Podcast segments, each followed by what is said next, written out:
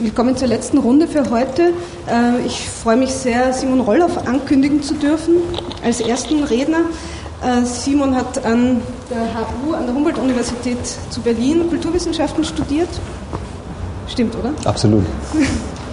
Ähm, er ist inzwischen am Graduiertenkolleg Mediale Historiografien in Weimar und äh, stellt uns heute einige seiner Überlegungen zu Robert Walser vor. Sein Dissertationsprojekt figuriert irgendwie unter zwei Titeln. Es gibt einen einfachen, der immer wieder heißt Robert Walsers Poetik der Liste und es gibt einen längeren, der sich auch immer wieder findet, der heißt Die Kette der Erlebtheitserscheinungen, Robert Walsers Poetik des Lebenden um 1900. Äh, vielleicht wirst du uns ja im Laufe deines Vortrags erzählen können, was die Liste und die Poetiken des Lebenden verbindet. Danke, Karin. Ähm, ja, das Problem mit den Titeln ist, ist, ist äh, wirklich schwierig bei mir, weil auch ich tatsächlich den Vortrag, das Titel geändert habe, wie Sie vielleicht sehen. Also der divergiert massiv von dem, was ich im Programm äh, äh, hinterlegt hatte. Und er ist immer noch irreführend, um nicht zu sagen grob irreführend, weil es wird überhaupt nicht um Pädagogik gehen, sondern um Arbeit. Also eigentlich richtig wäre Robert Weisers lebender Arbeitsraum, aber das wollte ich irgendwie nicht schreiben, das schien mir irgendwie nicht richtig. Ähm, weil es wird auch nicht um Arbeitszimmer gehen. Und ähm, mein Dissertationsprojekt ist über Robert Weiser, das stimmt. Und ähm, die Titel, die Karin jetzt genannt hat, die sind eben, die tauchen eben im Internet auf, ähm, weil sich auch dieser Titel immer mal wieder ändert. Ähm, ich werde jetzt ähm, vor allem über Jakob von Gunden sprechen und es wird, wie gesagt, äh, vor allem um Arbeit und nicht um Pädagogik gehen. Es ist ganz interessant, dass Christina vorhin am Ende ihres, äh, der, der Fragestunde äh, meinte, dass der Roman einen größeren Freiheits, biopolitisch größeren Freiheitsgrad hat als äh, die Bilder oder das Fernsehen, obwohl sie sich darauf auch, glaube ich, nicht so richtig festlegen wollte, weil ähm, das natürlich nur bedingt richtig ist, wenn man sich die Geschichte der Poetologien anschaut oder die Geschichte der Poetologie des Romans vor allem. Ähm, es gibt eine Geschichte des Romans als Instrument der Biopolitik oder zumindest eine geteilte Geschichte, die der Roman mit den Instrumenten der Biopolitik hat. Ähm, und die lässt sich an der Form seines Raums und äh, der Form des Lebens ganz gut darstellen, die er erzählt. Dass er erzählt und den er erzählt. Die Synchronisierung von Mikro- und Makrophysik des Lebens und die Vereinigung der Sorge um das Einzelleben mit den Entwicklungsprozessen von Bevölkerung ist eine Funktion, die Literatur und Politik spätestens gegen Ende des 18. Jahrhunderts gemein ist. Ihrem Versuch also, die Bedürfnisse, Wünsche, Neigungen und Triebe der Einzelnen mit der sorgenden, lenkenden und wachenden Perspektive von Institutionen in Einklang zu, in Einklang zu bringen. Keine Erzählung macht das so deutlich, und das ist auch bekannt, wie das Urmodell des deutschen Bildungsromans Goethes Wilhelm Meister. Stand doch hier die Turmgesellschaft, wie sich am Ende der Lehrjahre herausstellt, immer schon vor der Aufgabe, die Zufälle, Ereignisse und Umwege des Einzellebens mit der Gesamtheit der gesellschaftlichen Prozesse zu vereinen. Vor der Aufgabe also, Wilhelm Meisters Lebensweg von Beginn an vorausschauend zu lenken und hegend zu umsorgen. Und vollzieht dies die Turmgesellschaft doch in der Einrichtung des Archivs in ihrem Turm, das die, das die Umwege des Wünschens und Wollens der Einzelnen zu einer Lebensgeschichte zusammenführt. Was Wilhelm Meister hier am Ende seiner Lehrjahre findet, ist eine Beschreibung seines Lebens als Biografie, die in ihrer zusammenführenden Konkordanz der Zufälle zu einer kontingenten Teleologie der Arbeiten der Aufgaben und der Bestimmungen der Bildungsroman selbst ist. Ich erinnere auch nur an diese relativ bekannte ähm, Überschneidung von literarischer Form und ähm, Erzählform des Lebens und Form des Lebens, äh, um auf eine Differenz zur Literatur Robert Weisers aufmerksam zu machen, sozusagen der Bildungsroman 100 Jahre später. Diese Differenz lässt sich, denke ich, anhand der Struktur der institutionellen, des institutionellen Raumes ablesen, in dem sich Leben als Entwicklung und Bildung bei Robert Weiser entfaltet. Denn wo die Turmgesellschaft noch aus der engen Begrenzung des Archivs heraus operiert, zu dem Goethes Protagonist durch verschiedene Interventionen erst äh, geführt werden muss, so ist die Institution bei Walser mit der Biografie seiner Figuren immer schon koextensiv. Der Zögling Jakob von Gunden, Held des gleichnamigen Romans von 1909, verfasst bei seinem Eintritt in die recht sonderbare pädagogische Anstalt Benjamin Knabenschule einen Lebenslauf, der bezeichnenderweise von nichts als dem Eintritt in diese Institution handelt. Mit Wilhelm Meisters Biografie im Hinblick auf die Funktionen von Bildung und Entwicklung unterhält dieser biografische Text je nach Perspektive nur noch eine ironische oder biopolitisch diskursiv gewordene Verbindung. Lebenslauf. Unterzeichnender Jakob von Gunden, Sohn rechtschaffener Eltern, den und den Tag geboren, da und da aufgewachsen, ist als Eleve in das Institut Benjamenta eingetreten, um sich die paar Kenntnisse anzueignen, die nötig sind, um in irgendjemandes Dienste zu treten. Wenn hier also das Betreten eines institutionellen Bereichs und die Auflösung der biografischen Perspektive durch die anonyme Perspektive einer Institution als eine allumfassende Eignungsfähigkeit ersetzt wird, dann ist damit recht exakt die biopolitische Rolle von Institution und Roman seit 1800 markiert. Und der Romantext von Jakob von Gunten ist eben das Tagebuch des Schülers, sein Lebenslauf im Institut in Texten, die nur äh, in und über die Institution geschrieben werden. Und diese besondere Romanform ist in diesem Buch von 1909 mit einem besonderen Zuschnitt einer Struktur oder einer besonderen Form der Umgrenzung des institutionellen Raumes verknüpft, über die ich zunächst sprechen möchte bevor ich auf die Präsenz derjenigen Techniken und Wissensfelder in der Literatur Robert Weisers zu sprechen komme, die hier meiner Meinung nach äh, biopolitisch partizipieren. Das Milieu Weisers sozusagen wird dann das weitere Thema sein. Ähm, ich versuche das in drei abgrenzbare Merkmale des Raums zu gliedern. Äh, ein erstes Merkmal ist, das Institut Benjamin kennt kein Außen. Alle Räume gehören zu seiner pädagogischen Maschine. Seine einzige Unterrichtsmaßnahme, eine Art Übungsstunde in gesellschaftlichem Verhalten, fällt mit der gesamten Gesellschaftsmaschine zusammen. Sie durchdringt alle ihre denkbaren Ereignisse und konstituiert die Gesamtheit ihrer Räume. Mir kommt unsere Tanz-, Anstands- und Turnstunde wie das öffentliche, wichtige, große Leben selber vor. Und dann verwandelt sich vor meinen Augen die Schulstube in ein herrschaftliches Zimmer, in eine Straße voller Menschenverkehr, in ein Schloss mit alten, langen Korridoren, in eine Amtsstube, in ein Gelehrtenkabinett, in einen Damenempfangsraum, je nachdem, in alles Mögliche. Wenn somit jeder denkbare äußere Raum zu Benjamins Knabenschule gehört, dann bleibt dabei unklar, welche architektonische Grenze dieses Institut eigentlich nach innen besitzt. Seine Grenzenlosigkeit nach außen ist von einer imaginären Grenzenlosigkeit nach innen begleitet. Die Ausdehnung, Lage und Struktur der sogenannten inneren Gemächer, der Wohnräume des Vorstehers und seiner Schwester Lisa Benjamenta bilden den Gegenstand verschiedenster Spekulationen unter den Zöglingen, da sie von ihnen nie betreten werden dürfen. Außer den Schlafräumen, der Küche, dem Klassenzimmer und dem Kontor des Vorstehers bekommen sie keine anderen Räume zu Gesicht. Und Jakob ist auf Vermutungen angewiesen, was ihre eigentliche Ausdehnung und ihren Charakter angeht. Seine Vermutungen über ihre Beschaffenheit reichen dann von einem Netz langer Korridore über parkähnliche Außenanlagen bis hin zu langen Ahnengalerien und ausgedehnten Sälen eines inneren Schlosses. Man kann also diese potenziell endlose Reichweite von Benjamins Knabenschule auch daran ersehen, dass es unklar bleibt, was zum Verlassen des Instituts eigentlich befähigt. Es gibt keinen Abschluss, keinen Grad, der zum Austritt aus dem Erziehungsprogramm ähm, befähigen würde. Der Zeitpunkt und die Art des Austritts bleibt den Zöglingen verborgen und dem unnachvollziehbaren Ermessen des Vorstehers überlassen. Diese Endlosigkeit des Instituts Benjamenta reduziert seine Zöglinge neben der Befolgung ähm, des Unterrichts auf ein Warten unbestimmter Länge und Ausrichtung. Das Institut wird, Zitat, zu einem ewigen Vorzimmer, zu den, ein ewiges Vorzimmer zu den Wohnräumen und ausgedehnten Prunksälen des ausgedehnten Lebens. Zitat Ende. Wie es an einer Stelle heißt, ein Warte- und Verwaltungsraum, der weder das Leben selbst ist, noch sein Gegenteil bedeutet, in dem das kommende Ereignis immer schon eingetreten ist und gleichzeitig noch bevorsteht. Ein Vorraum zwischen Leben und Tod, der seine Bewohner dem endlosen Prozessieren ihrer Umgebung ohne Hoffnung auf ein Ende oder eine Entscheidung gleich welcher Art beibehalten lässt.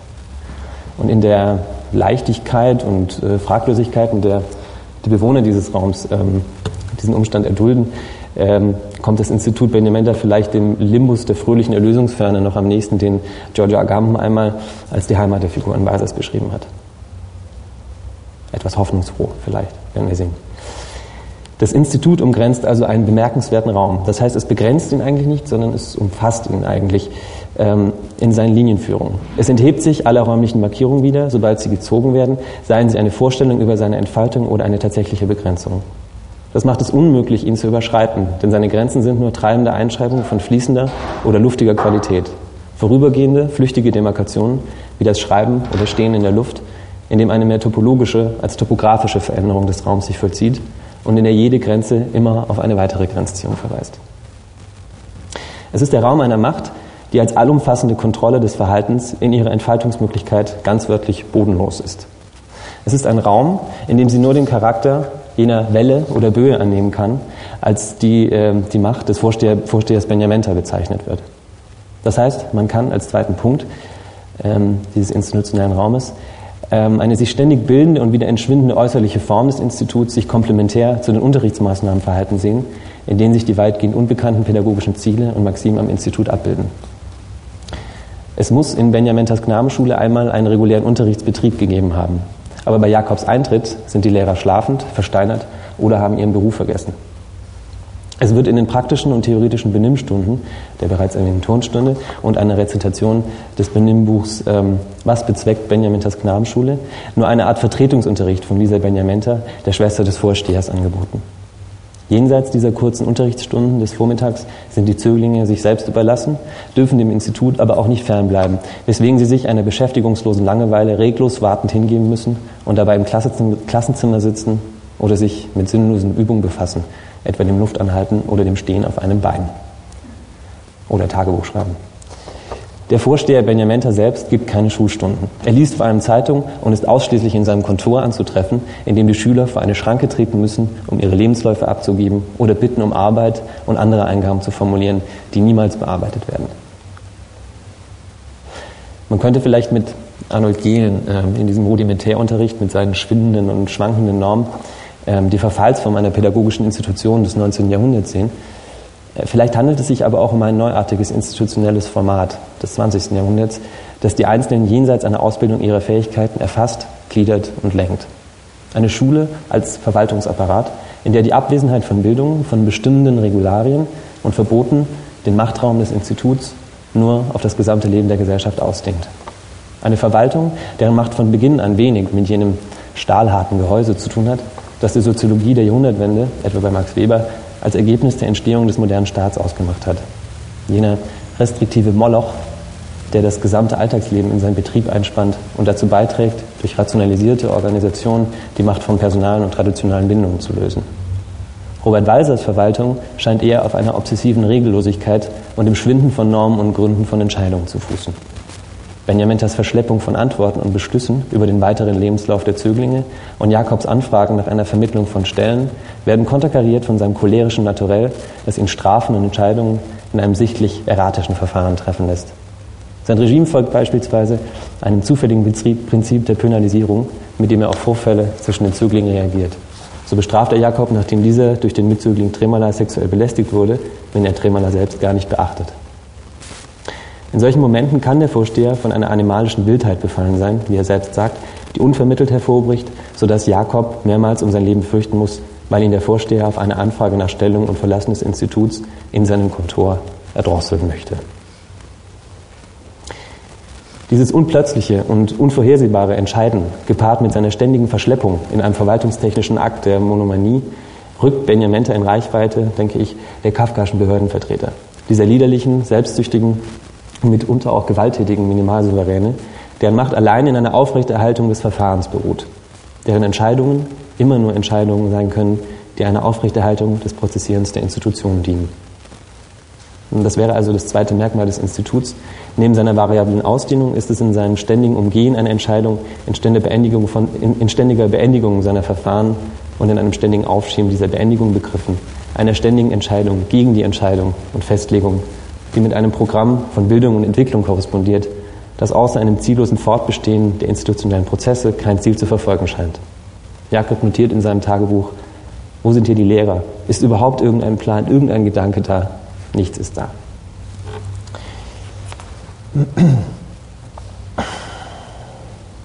Man könnte auch sagen, die Regularien, und Instrumentarien des Instituts Benjamenta stellen ein Reservoir von Zufallsereignissen bereit.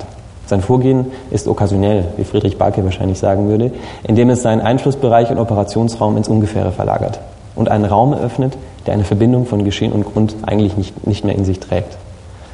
Man müsste deshalb Benjaminters Knabenschule, denke ich, weniger als eigentliche Schule ansehen, denn als einen Verwaltungsapparat, wie gesagt, der irgendwo zwischen pädagogischer Anstalt, Arbeitsvermittlung und Personalbüro changiert. Darauf deutet auch die Funktion des Lebenslauf und der Fotografie hin, die die Zöglinge beim Eintritt in die Institution einreichen müssen. Jakob notiert, es handelte sich hierbei um Bewerbungsunterlagen, die von Benjamenta noch äh, nicht wie noch von der Turmgesellschaft archiviert, sondern zur Vermittlung in Stellen weiter verschickt werden sollen. Mit dieser Funktion des Instituts, dieser offenbaren Funktion einer Verwaltung von Stellenlosen, hängt drittens und letztens die Form der Gattung oder besser die Form der Klasse zusammen, die die Eleven in Jakob von Gunden bilden. Und wenn alle verbliebenen pädagogischen Maßnahmen in der theoretischen und praktischen Benimmstunde auf eine Abrichtung und Formung des Verhaltens der Zöglinge ausgerichtet sind, dann resultieren diese Maßnahmen in einer vollkommenen Unmöglichkeit der Bestimmung der Zöglinge. In Jakobs Porträts, die er über seine Mitschüler zeichnet ähm, und die einen Teil der Aufsätze bilden, aus denen sich der Roman als Tagebuchtext zusammensetzt, sind diese Zöglinge, die Eleven, wie er sie nennt, mal als Tiere, mal als Dinge bezeichnet, deren, Grenzen eine statistische, deren Grenze eine Art statistische Größe ist, eine, Zitat, zu Menschenform zusammengeknetete Unwahrscheinlichkeit, Zitat Ende. Es wird also unmöglich zu sagen, ob die Eleven einer organischen oder anorganischen Ordnung angehören, sobald sich die Beschreibungsmaschinerie des Instituts in Gestalt Jakobs mit ihren Lebensprozessen verschaltet. Die einzige Bestimmbarkeit, die einzige Lebensform der Zöglinge ist, ihre, ist, ist ihre Zugehörigkeit zum Prozessieren des Instituts in, ihrer, in dieser ständig gekerbten und wieder gekletterten Oberfläche der endlosen Ebene ihrer Verwaltung. Sind wir Produkte einer höheren Kultur oder sind wir Naturkinder? Auch das kann ich nicht sagen. Das eine weiß ich bestimmt, wir warten. Das ist unser Wert. Ja, wir warten und wir horchen gleichsam ins Leben hinaus, in diese Ebene hinaus, die man Welt nennt, aufs Meer mit seinen Stürmen hinaus. Man könnte diese Ebene als den Raum des Lebens im Institut Benjamenta bestimmen, als den Verwaltungszusammenhang formloser Wesen, der sie nur in einem Zusammenhang ihrer Funktionen für die Institution bestimmbar macht. So zumindest lässt sich die Charakteristik des Musterzöglings Kraus begreifen, dass ein effisches Gebaren und dabei pedantisches Wesen nur innerhalb der Funktion sinnvoll wird, die er im Institut ausfüllt. Zitat die Person Kraus ist gar nichts, nur der Schaffer, der Ausüber Kraus ist etwas, aber der macht sich gar nicht bemerkbar.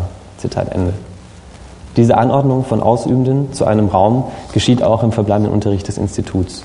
Bei der Rezitation des Buches, was bezweckt Benjamin das Knabenschule, werden dessen Bestimmungen über die Physiognomie der Zöglinge innerhalb der Klasse zu einem Muster oder einem Raum der Funktionalität geformt. Die Hände haben versteckt zu sein, die Münder sollen zusammengepresst fast verschwinden und die Scheitel zu einer einzigen zusammengehörigen Linie sich anordnen. Und es ist diese Zusammenstellung zu einem Mosaik der Zöglinge, einer schraffierten visuellen Ordnung, die die Zeichnung oder das Diagramm der Macht am Institut Benjamenta konstituieren, in dem die Körper der Einzelnen nicht mehr lebendig, sondern als Zusammenstellung von Einzelfunktionen eine Kartografie des Lebenden ergeben.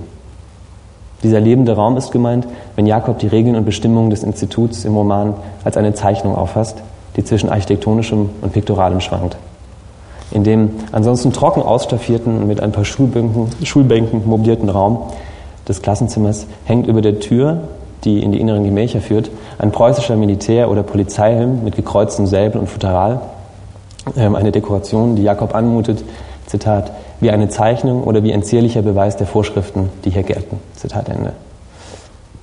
Entschuldigung. Und in dieser, Mineralwasser ist Und in dieser zarten ornamentalen Zeichnung zwischen Architektur, Skizze und Vorschriften führen die Eigenschaften des Instituts zusammen. Seine schwindenden Räume, seine bestimmungslosen Vorschriften und Entscheidungen, seine Form der formlosen Menge der Eleven. Erleben. Es ist die inhaltliche Entsprechung der Form des Romans, der als Zusammenhang der Aufsätze dem biografischen Leben Jakob von Gundens innerhalb der Institution eine Form gibt.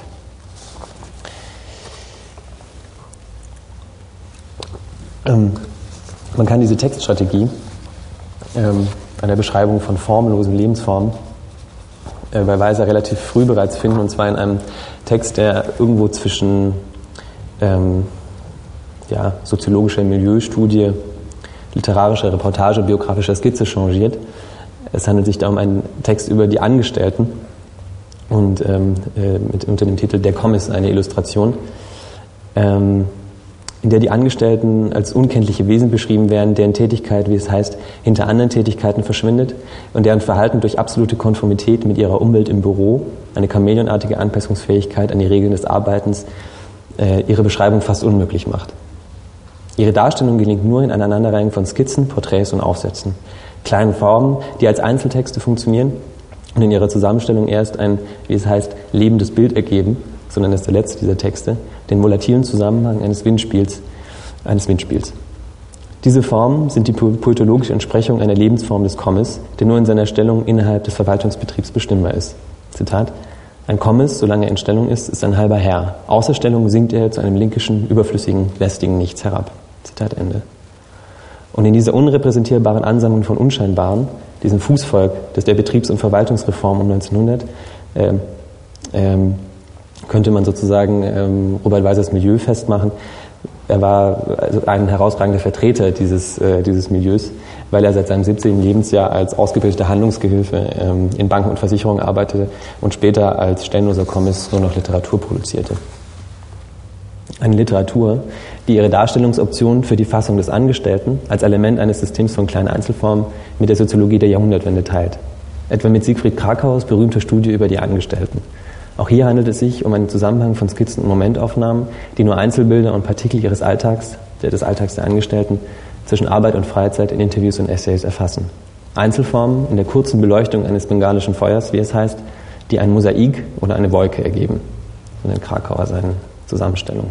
Ein System von Organisationseinheiten, die für sich nichts bedeuten, sondern erst in der Zusammenstellung zur differenziellen Ordnung eines Diagramms als solche erkennbar werden, ohne dass ihre Partikularität sich darin aufhebt oder nivelliert. Dieser fluide Raum ist es auch, den zeitgenössischen Organisationstheorien unter dem Eindruck einer Emergenz des Betriebs als Arbeit fassen. Eine Arbeit, die nur als ein Kräftesystem in einer Kurve oder einem Diagramm darstellbar ist. So zumindest formuliert es Fritz Giese, Leiter der psychotechnischen Forschungsstelle Charlottenburg, in seinem Versuch der Begründung einer Arbeitswissenschaft als enzyklopädisches Projekt. Im Vorwort des ersten Bandes seines mehrere tausend Seiten füllenden Lexikons ist es das Ziel der Darstellung, die aus den verschiedenen Organisationen, Institutionen und Wissensfeldern, ähm, aus diesen Wissensfeldern so etwas wie eine Gesamtheit der Arbeit als Spiel der Funktion zu extrahieren. Dynamik des Zusammenhangs. Ebenso wenig wie die horizontale Teilansicht einer Fabrik, einer Branche entscheiden wird, kann aus einem Element des vertikalen Gefüges maßgebend geurteilt werden. In Wirklichkeit stehen alle Elemente in einem gegenseitigen kräftebestimmenden Bezugssystem. Aufgabe der Arbeitswissenschaft ist es, diese Dynamik aufzuzeigen und die relative Bedeutung des Einzelelementes, sei es Personalauslese, Normung, Fließfertigung, Selbstkostenberechnung, Arbeiterschutz usw., so im dynamischen Gefüge der Bezugssysteme festzustellen. Mit diesem heterokliten enzyklopädischen Projekt bewegt sich Giese nahe und jetzt, ich, ich hätte mir natürlich denken können, dass hier äh, Yxkul-Experten sitzen. Ich werde jetzt eine, quasi eine Fußnote zu, ähm, zur, zur Staatsbiologie ähm, an, an, anbringen. Ähm, mit diesem, ich denke, dass sich Giese mit diesem, mit diesem enzyklopädischen Projekt eine Dynamik des Zusammenhangs der Arbeit nahe an Jakob von Uexküls Überlegung zur Organisation der Produktion im Aufbau des Staates befindet. Die Menschenkette, wie Uexküll das nennt, der arbeitsteiligen Produktion ist in der Staatsbiologie eine Organisation ineinander verschränkter Merkwelten und Wirkwelten von ausdifferenzierten Einzelwesen, also von, von Regelkreisen, wie wir vorhin von Benjamin Bühler gehört haben. Deren Verbindung zu einem Prozess der Produktion wird nicht nur durch ihr intentionales Verhalten, sondern vor allem durch eine Regel gesteuert. Ein Rückkopplungsmechanismus, der ein lebendes Erzeugungsorgan innerhalb des Staates bildet. Das ergibt ein Schema, eine Zeichnung der Funktionen, die einem Baum gleicht, der das Bild des Produktionsprozesses ist. Uexküls Beispiel ist die Erzeugung des Brotes in einer Kette der Produktion. Das wäre das Schema, das Uexkül äh, versucht für die ineinander verschränkten Merkwelten und Wirkwelten von der, der, der Brotorganisation.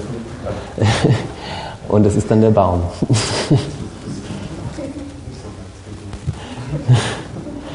Das ganze Organ gleicht einem Baume, der mit feinen Wurzeln das Naturerzeugnis aufnimmt.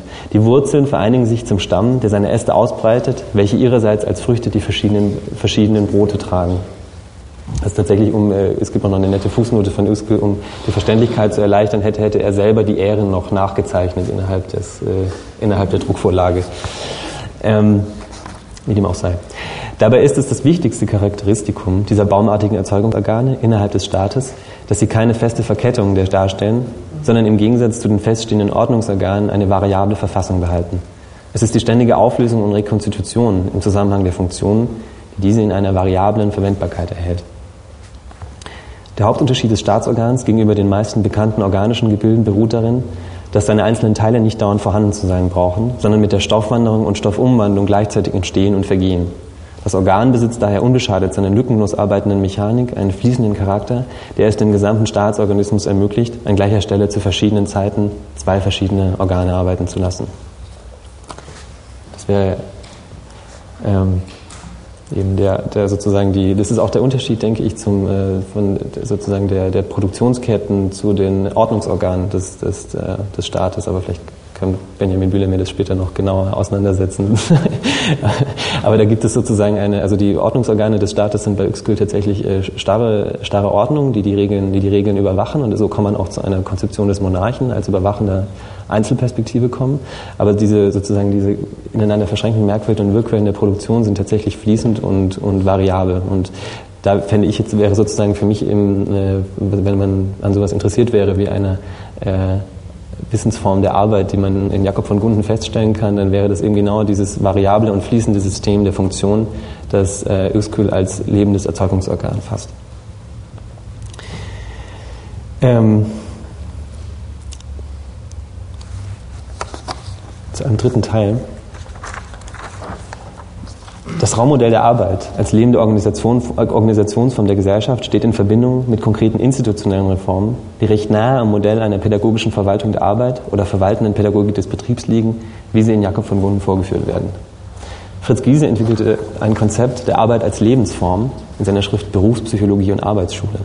Dabei handelt es sich um eine Vision von der tiefgreifenden Reform der Bildungseinrichtung, der Ausrichtung der Schulen auf Einteilung, Lenkung und Behandlung von Schülern im Hinblick auf ihre Arbeitsfähigkeit durch umfassende psychotechnische Auslese in Kenntnis der statistisch ermittelten Bedarfslage an Arbeitskraft. Eine Steuerung von menschlichen Körperfunktionen in einem institutionenübergreifenden Ausleseprozess der nicht mehr nur pädagogischen Einrichtungen.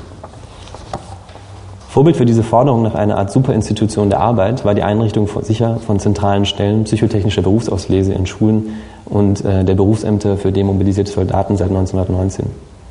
Diese rekurrierte aber ebenso auf das Konzept der Arbeitsschule, das die Reformpädagogik um 1900 anstrebte, insofern es eine Bildung durch Arbeit und eine Ausbildung der Körper zur Arbeit avisierte. Dieses Konzept war durch einen Erlass des preußischen Kulturministeriums von 1911 sozusagen zur offiziellen Bildungspolitik erhoben worden. Und dieser Erlass betraf ausgerechnet den Schreibunterricht an Volksschulen, der den veränderten Arbeitsanforderungen in Betrieben und Unternehmen angepasst werden sollte. Er nahm also die Ausbildung von Schülerhänden für eine spätere Angestellten-Tätigkeit in Angriff. Mit der Durchführung der Reform beauftragt wurde der Grafiker Ludwig Sütterlin, der den Schreibunterricht nicht nur durch eine Weiterentwicklung der Kurrentschrift, sondern durch eine Art betriebswissenschaftliche Neuerung reformierte. Sütterlin, der zuvor als Grafiker, wie gesagt, für die habe ich noch nicht gesagt, für die äh, allgemeine Berliner Elektrizitätsgesellschaft gearbeitet hatte, führte eine Überwachung des Schreibunterrichts und der Entwicklung der Schriften durch grafische Tabellen ein. Ah. Das sollte eigentlich nicht kommen. Ähm, das ist äh, sozusagen eine, eine Tabelle, die hier für, einen, für die einzelnen Schüler angelegt werden kann und die Schriften werden, dazu sage ich gleich noch was, in, ähm, in ihrer Einzelform, in ihre einzelnen bedeutungslosen Formen aufgeteilt, um sie besser optimieren zu können. Äh, Entschuldigung. Was da oben steht, sind sozusagen Mittellänge, Oberlänge, Unterlänge, Schriftweite, Wortabstand, Zeichenabstand, also alle erdenklichen, äh, alle erdenklichen Formen, die die Schrift annehmen kann und die dann getrennt, äh, getrennt von Sütterlins äh, ausgebildeten Volksschullehrern ähm, avisiert werden und ähm, verzeichnet werden in dieser Tabelle. Die Liste ist zur Aufzeichnung der persönlichen Merkmale der Schülerschriften bestimmt, die durch Auflösung der Schriften in ihre Formbestandteile gewonnen werden. Die Eintragungen betreffen demnach diejenigen Formeigenschaften, durch die die Handschriften der Schüler sich voneinander unterscheiden. Durch das Zerlegen der Formen und das bewusste Anschauen der Schriften auf ihre persönlichen Merkmale wird das Auge ungemein geschärft. Die Liste erfüllt aber nebenbei noch eine andere unmittelbare Aufgabe, indem sie dem Lehrer jederzeit einen Überblick über seine Schreibklasse gewährt und ein ungefähres Bild der Schreibbegabung der einzelnen Schüler gibt. Man könnte sagen, die Sütterlin-Tabelle hat zwei Funktionen. Zum einen stellt sie im vergleichenden Blick über die Begabungen einen Vorgriff auf die psychotechnische Berufsauslese dar, die an Schulen und Berufsämtern dann etwas später konstatiert durchgeführt wurde. Und sie vollzieht zweitens die Entwicklung der Schreibbegabung in der Redaktion der Schrift auf ihre Grundformen und Grundbewegungen, in der die Schüler zu kleinen, lebenden Schreibmaschinen oder auch Angestellten werden. Denn die Trennung von Schriftformen, ihre übersichtliche räumliche Anordnung in einer Tabelle, geht bei Sütterlin mit einem Training dieser Einzelformen in einem Schreibzeichnen oder Schreibturnen einher. Dieses spezielle Training sollte die physiologische Fertigkeit der Hand beim Schreiben ausbilden, indem ein Zeichnen von bedeutungslosen Formen die Beweglichkeit der Finger so weit herstellen sollte, dass sich die Schrift später von selbst zu einer flüssigen, schnellen Lebensschrift in der Verbindung der einzelnen Formen ergeben sollte. Ah, so sieht es dann aus. Also es werden dann ähm, äh, erstmal, bevor überhaupt geschrieben wird, wird erstmal ein Jahr lang äh, Ornamente gezeichnet. Diese Auflösung der Schrift in ein Zeichnen von bedeutungslosen Formen, ihre pädagogische Vermittlung in einem System beziehungsloser Ornamente, die keine Sinnträger sind, basiert auf den physiologischen Erkenntnissen, die der Arzt- und Arbeitswissenschaftler Emile Javal anhand der Beobachtung über das Schreiben von Angestellten gewonnen hatte. Seine experimentellen Untersuchungen an Schreibern des französischen Abgeordnetenhauses hatte Javal zu einer Theorie des automatischen Schreibens verdichtet. Die schnellste und regelmäßigste Schrift ist die, welche die Bewegung der Finger auf ein Minimum reduziert und sich so viel als möglich auf die Bewegung des Handgelenks gründet, welche durch ihre Gleichmäßigkeit in Dauer an Form einen Gewinn an Schnelligkeit bedeuten. Diese Bewegung des Handgelenks ergeben eine Art Vibration, ein absolut gleichmäßiges Zittern, das ohne Ermüdung und in gewisser Hinsicht auch ohne Dazutun des Willens geschieht. Aber mit dieser Bewegung müssen verschiedene andere verbunden werden, welche die Unterscheidung der Buchstaben untereinander bezwecken. Die besprochene Vibrationsbewegung ergibt die Schnelligkeit und Regelmäßigkeit, die anderen Bewegungen bewirken die Liederlichkeit. Es ist, dieses es ist diese Auflösung des Schreibvorgangs in das, in das intentionslose Spiel physiologischer Vorgänge, das Training der Finger, das anhand des Zusammenspiels mit anderen Körperfunktionen, das Zusammenspiel mit anderen Körperfunktionen, die Sütterlin in die Volksschulpädagogik einführt, um effektive Angestellte auszubilden.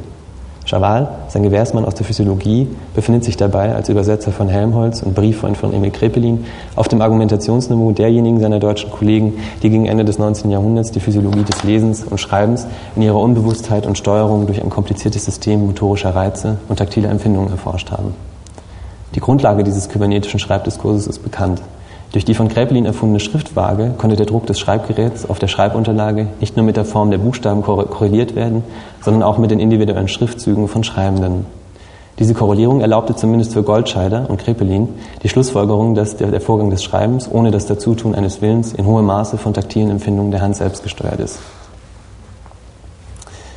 Denn die Gliedmaßen sind für die Seele Fremdkörper, welche sich nach ihren Intentionen nur mittels eines fein und sicher funktionierenden Meldeapparats leiten kann. Vorstellung und Wille genügen nicht zur zweckmäßigen Ausführung, wenn nicht als drittes dieses sensible Nachrichtensystem funktioniert. Aus allen dreien setzen sich die erstaunliche kulturbedingte Fähigkeit zusammen, Gedanken durch allgemeine Kurven zum Ausdruck zu bringen. Die Vorstellung, dass die Hand beim Schreiben ausführendes Organ eines Willens ist, kann damit von einer Physiologie verabschiedet werden, die den Schreibvorgang als kompliziertes Zusammenspiel von sensorischer Empfindung, motorischer Reizung und Körperhaltung erkennt. Und sobald die Schrift im Zuge dieses physiologischen Diskurses nicht mehr an Bedeutung und intentionale Steuerung des Bewusstseins gebunden ist, kann die Schreibpädagogik ein Training der Hand als Ausbildung dieses Regelkreises aufnehmen, sozusagen eine Umwelt der Angestellten herstellen. Man hat es also in der Sütterlin-Tabelle mit einer Maschine zu tun, die die Organisationsform der Arbeit um 1900 in eine Körpertechnik implementiert und ausbildet, wobei sie sie ganz nach dem Vorbild dieser Organisation in ihre Einzelfunktionen trennt und im räumlichen Zusammenhang anordnet, um ihr Zusammenspiel zu automatisieren. Ich komme zum Schluss.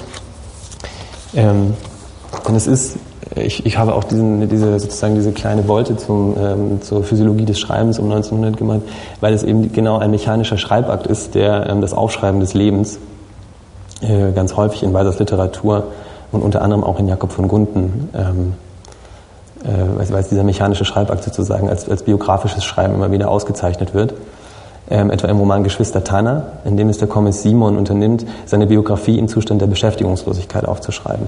Zitat, er wusste nicht, was er mit der Zeit beginnen sollte, und weil er von seinem Beruf her zu schreiben gewöhnt war, so schrieb er jetzt ganz wie absichtslos von selber, und zwar auf kleine Papierstreifen, die er sich mit der Schere zurechtgeschnitten hatte.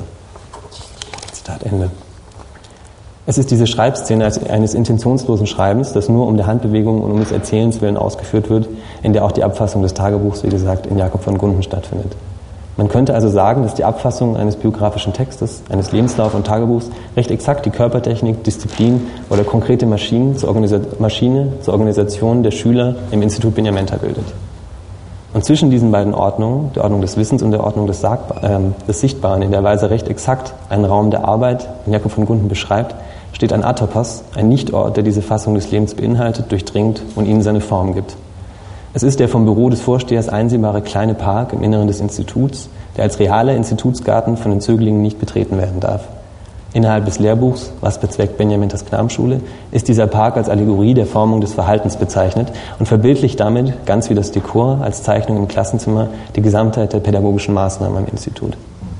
Das gute Betragen ist ein blühender Garten, zitiert Jakob das Buch an einer Stelle und beschreibt die Auswirkungen dieses Lehrsatzes für den Raum des Klassenzimmers, der während der Unterrichtsstunden zu einem Simulationsraum wird, der sich durch das Verhalten der Zöglinge in seiner Temperatur, seiner Helligkeit und seinen Umgrenzungen ändert.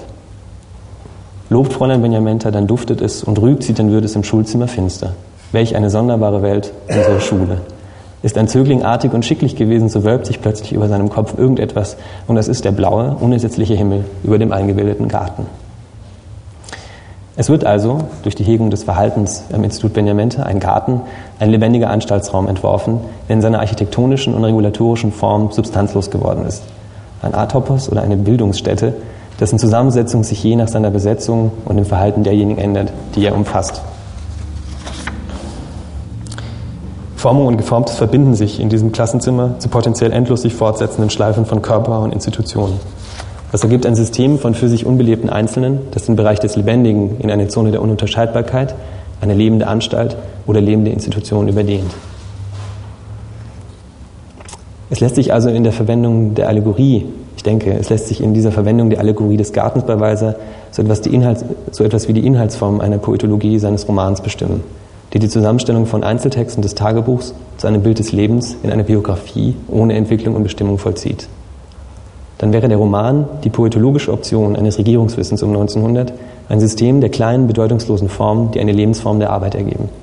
Eine Lebensform, die zwischen den Wissensformen der Soziologie und der Organisation und den konkreten Maschinen der institutionellen Reformen und Syntonographen gebildet wird – eine Lebensform, die einen Raum definiert, der in seiner Schaffung eines alles durchdringenden Komplexes von Außen und Innen, Gemeinschaft und Einzelnem, alles und jeden durchdringt. Man könnte also mit Foucault, äh, einmal, hat er einmal in andere Orte hat Foucault einmal gesagt, dass äh, das Schreiben von Romanen eine gärtnerische Tätigkeit ist. Man könnte also sagen, dass das nie so gestimmt hat wie im Hinblick auf Jakob von Gunden. Dankeschön.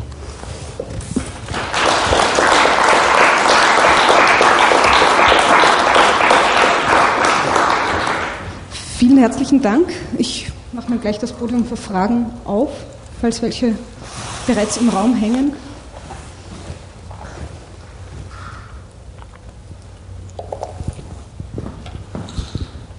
Ja, zwei Aspekte jetzt, allerdings nicht zu Öxkühl, das war Schade. sehr einleuchtend, beziehungsweise doch zu dieser Gleiten der Funktionskreise. Und wo ich nochmal nachfragen wollte, ist das Verhältnis von Disziplinierung und Regulierung mhm. in diesem Institut. In diese, diese arbeitswissenschaftlichen äh, Texte funktionieren ja im Grunde genommen als disziplinierende Maßnahmen und wann das regulierende Moment ins Spiel kommt. Und damit in Verbindung auch die Frage, ob man mit Jürgen Link, also wegen der Kurven und der Diagramme von einem Übergang zu einer Normalisierung Aha. reden könnte. Und das Zweite, ähm, in der Topologie dieses Internats ist ähm, also es ist einfach als Assoziation, dass bei Musil die Verwirrungen des Zöglings Türles im Grunde genommen eine Art Gegenstück bilden. Mhm. Und da ist es ja kein grenzenloser Raum, sondern es geht gerade darum, dass dieses Institut, dieses Internat klare Räume hat und vor allem im Zentrum einen geheimen Raum, den nur vier Schüler kennen und in dem ja Bassini, also so eine Art Opfergestalt, misshandelt und missbraucht wird. Also könnte man die sozusagen als eine Erweiterung dieser Topologie, mhm. Musil-Roman. Mhm.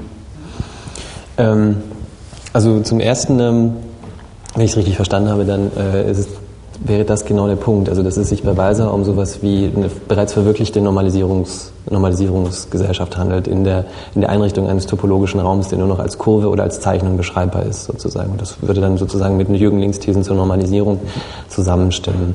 Das ist auch vielleicht der Unterschied zu Kafka, wenn ich äh, wenn ich das sagen kann, ohne, ähm, also wenn es Kafka-Spezialisten gibt, dann müsste man die fragen. Aber ähm, es ist, wenn man Deleuze glauben kann, dann gibt es bei Kafka eben noch genau diese Nahtstelle zwischen Disziplinar, Disziplin, Disziplinargesellschaft und Kontrollgesellschaft. Das ist also die berüchtigte Aussage über Kafka. Ne? Und ich denke, bei Weiser ist es so, dass ähm, es sich tatsächlich die alle Figuren immer schon in der Situation des Verurteilten äh, in der Strafkolonie befinden nach seiner Befreiung aus der Maschine. Und zwar ist es äh, sozusagen die, die völlige Erlösungsferne, in der sich einfach eine, eine, eine Funktion innerhalb des Systems bewegt, sozusagen irgendwie. Ich weiß nicht, ob das jetzt für die Strafkolonie stimmt, das muss, müsste man sich vielleicht streiten, aber für Weisersfeld würde ich das, würde ich das sozusagen zugeben, irgendwie.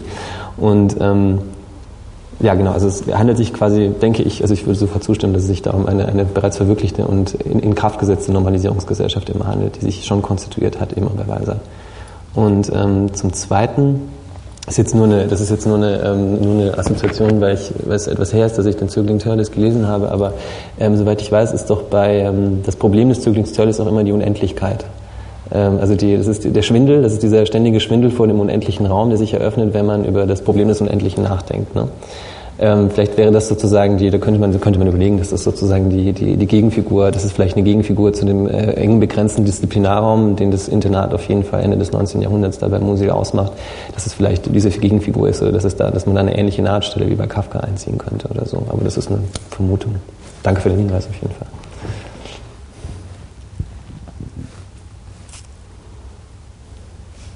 Tag ist schon lang, wie es aussieht. Und äh, du hast schon meine Frage gestellt. Ich versuche die jetzt gerade nochmal neu zu formulieren. Also mich, ich glaube, mich würde auch nochmal diese Frage von Disziplinierung und Regulation mhm. äh, interessieren und zwar besonders im Hinblick darauf, was mit, diesen, was mit den schreibenden Händen passiert. Also ist das tatsächlich eine andere Art und Weise, mit Körpern umzugehen? Mhm. Und eben nicht nur eine Frage der Topologie und des Diagrammatischen. Mhm. Und wenn, dann wo wären da die Unterschiede zu begreifen zu einer disziplinierenden Umgang mit dem Körper, die dann eben so etwas wie normative Vorstellungen eingraviert hm. in eine möglichst exakte äh, Benutzung des eigenen Körpers? Hm.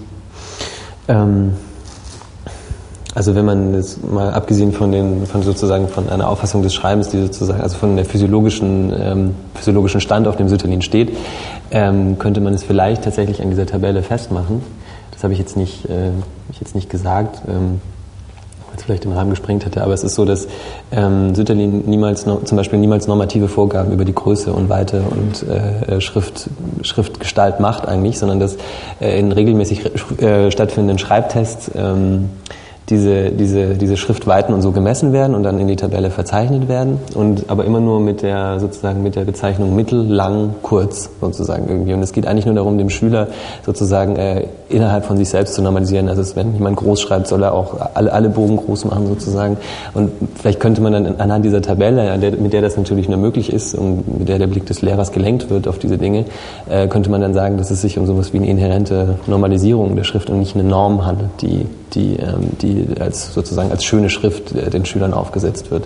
Aber das führt schon sozusagen in den Bereich der, von, von Feinheiten der, der, der Kalligrafie, die, die ich, die, die mich jetzt gar nicht, also die, die ich jetzt gar nicht äh, betreffen wollte sozusagen. Ja, aber natürlich geht es um einen ähm, müsste man sich fragen, sozusagen, äh, inwieweit dann äh, natürlich sowas wie eine Disziplin, Disziplin der Hände mit der Normalisierung da zusammenspielt. Klar, also das ist aber auch bei Foucault ja durchaus immer mal wieder eng geknüpft, dieses Verhältnis von Disziplinargesellschaft und Normalisierung.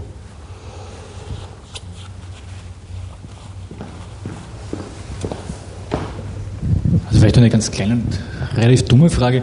Diese, dieses äh, Diagramm aus dem Yxkül, äh, das du gezeigt hast mit dem Brot. Äh, also sozusagen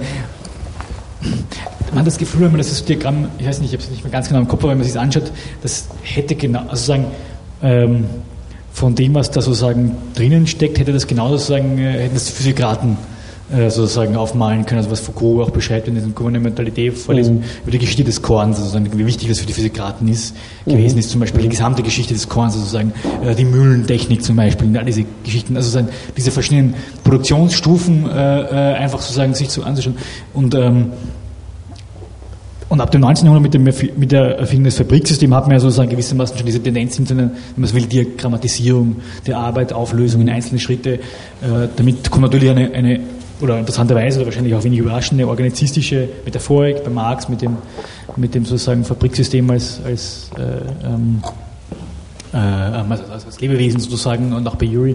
Und mich würde interessieren, warum fehlen da sozusagen die, die Sachen, die das eigentlich aus dieser Tradition herausreißen. Also es gibt weder sozusagen in dem Schema war, glaube ich, kein Regelkreis-Diagramm, mhm. noch waren sozusagen Dinge, die eben produziert werden konnten, die sozusagen eben nicht sozusagen genau diese, diese archaische äh, Brotbäcker, äh, Müllebäcker, äh, Semmelgeschichte äh, äh, präsentieren, sondern ich weiß nicht, äh, äh keine Ahnung, Kugellager oder sowas, was mhm. sozusagen, mhm. äh, keine Ahnung, was zu Yxküls Zeiten sozusagen, äh, gerade oder Radiogeräte oder so. Ja. Vielleicht so.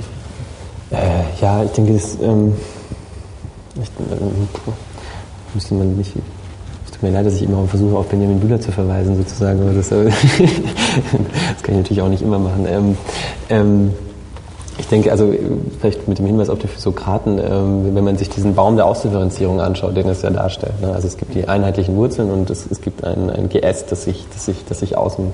Ähm, wenn ich jetzt mit Foucault darüber nachdenken würde, dann würde ich sagen, dass es einfach, was da eingerichtet wird, ist ein System des Mangels. Ne? Also es ist, ein, es ist ein System der, der Ausnutzung und des Mangels, der, das sich tatsächlich nicht mehr als Regelkreis, also sich, sich nicht mehr als Regelkreis versteht und ähm, wo die Regelkreis tatsächlich nur immer nur in dem, in dem ähm, ständigen Ineinandergreifen der einzelnen Produktions, der einzelnen Produktionseinheiten sich vollziehen sozusagen. Und ähm, also das wäre so, das wäre die einzige Assoziation, die ich dazu hätte. Also wenn es um sowas wie ein governmentales Wissen geht, dann ist es das die Einrichtung eines Produktionsbaumes, der nur noch als, als Differenzierungsmaschine funktioniert und nicht mehr als Ausgleichssystem. Und Regelkreise, es gibt ja verschiedene Regelkreise. Ne? Also ich, es gibt diejenigen, die immer als Rückkopplung sich sozusagen immer wieder neu aufbauen. Es gibt auch diejenigen, die dann irgendwann ins Flipflop aus, also sich, sich, sich ausschalten. Auch da wissen andere Leute besser Bescheid als ich. Aber ich, ähm, genau, also es gibt sozusagen, ich denke, es ist die Einrichtung von einem, von einem System, das nicht mehr das auch tatsächlich nur als Diagramm darstellbar ist, aber es ist eben nicht mehr das eines Ausgleichssystems. Hm. Sonst noch dringliche Fragen? Dann würde ich sagen, wir, äh, sind demütig, was die Zeit betrifft und Absolut. gehen zum letzten Vortrag über. Ich würde ganz gerne ein ganz kurzes Fenster aufmachen. Wir machen einen kurzen Wechsel und dann geht es weiter. Also auch einmal gerne durchstrecken, aber keine längere Pause. Und äh, herzlichen Dank. Danke.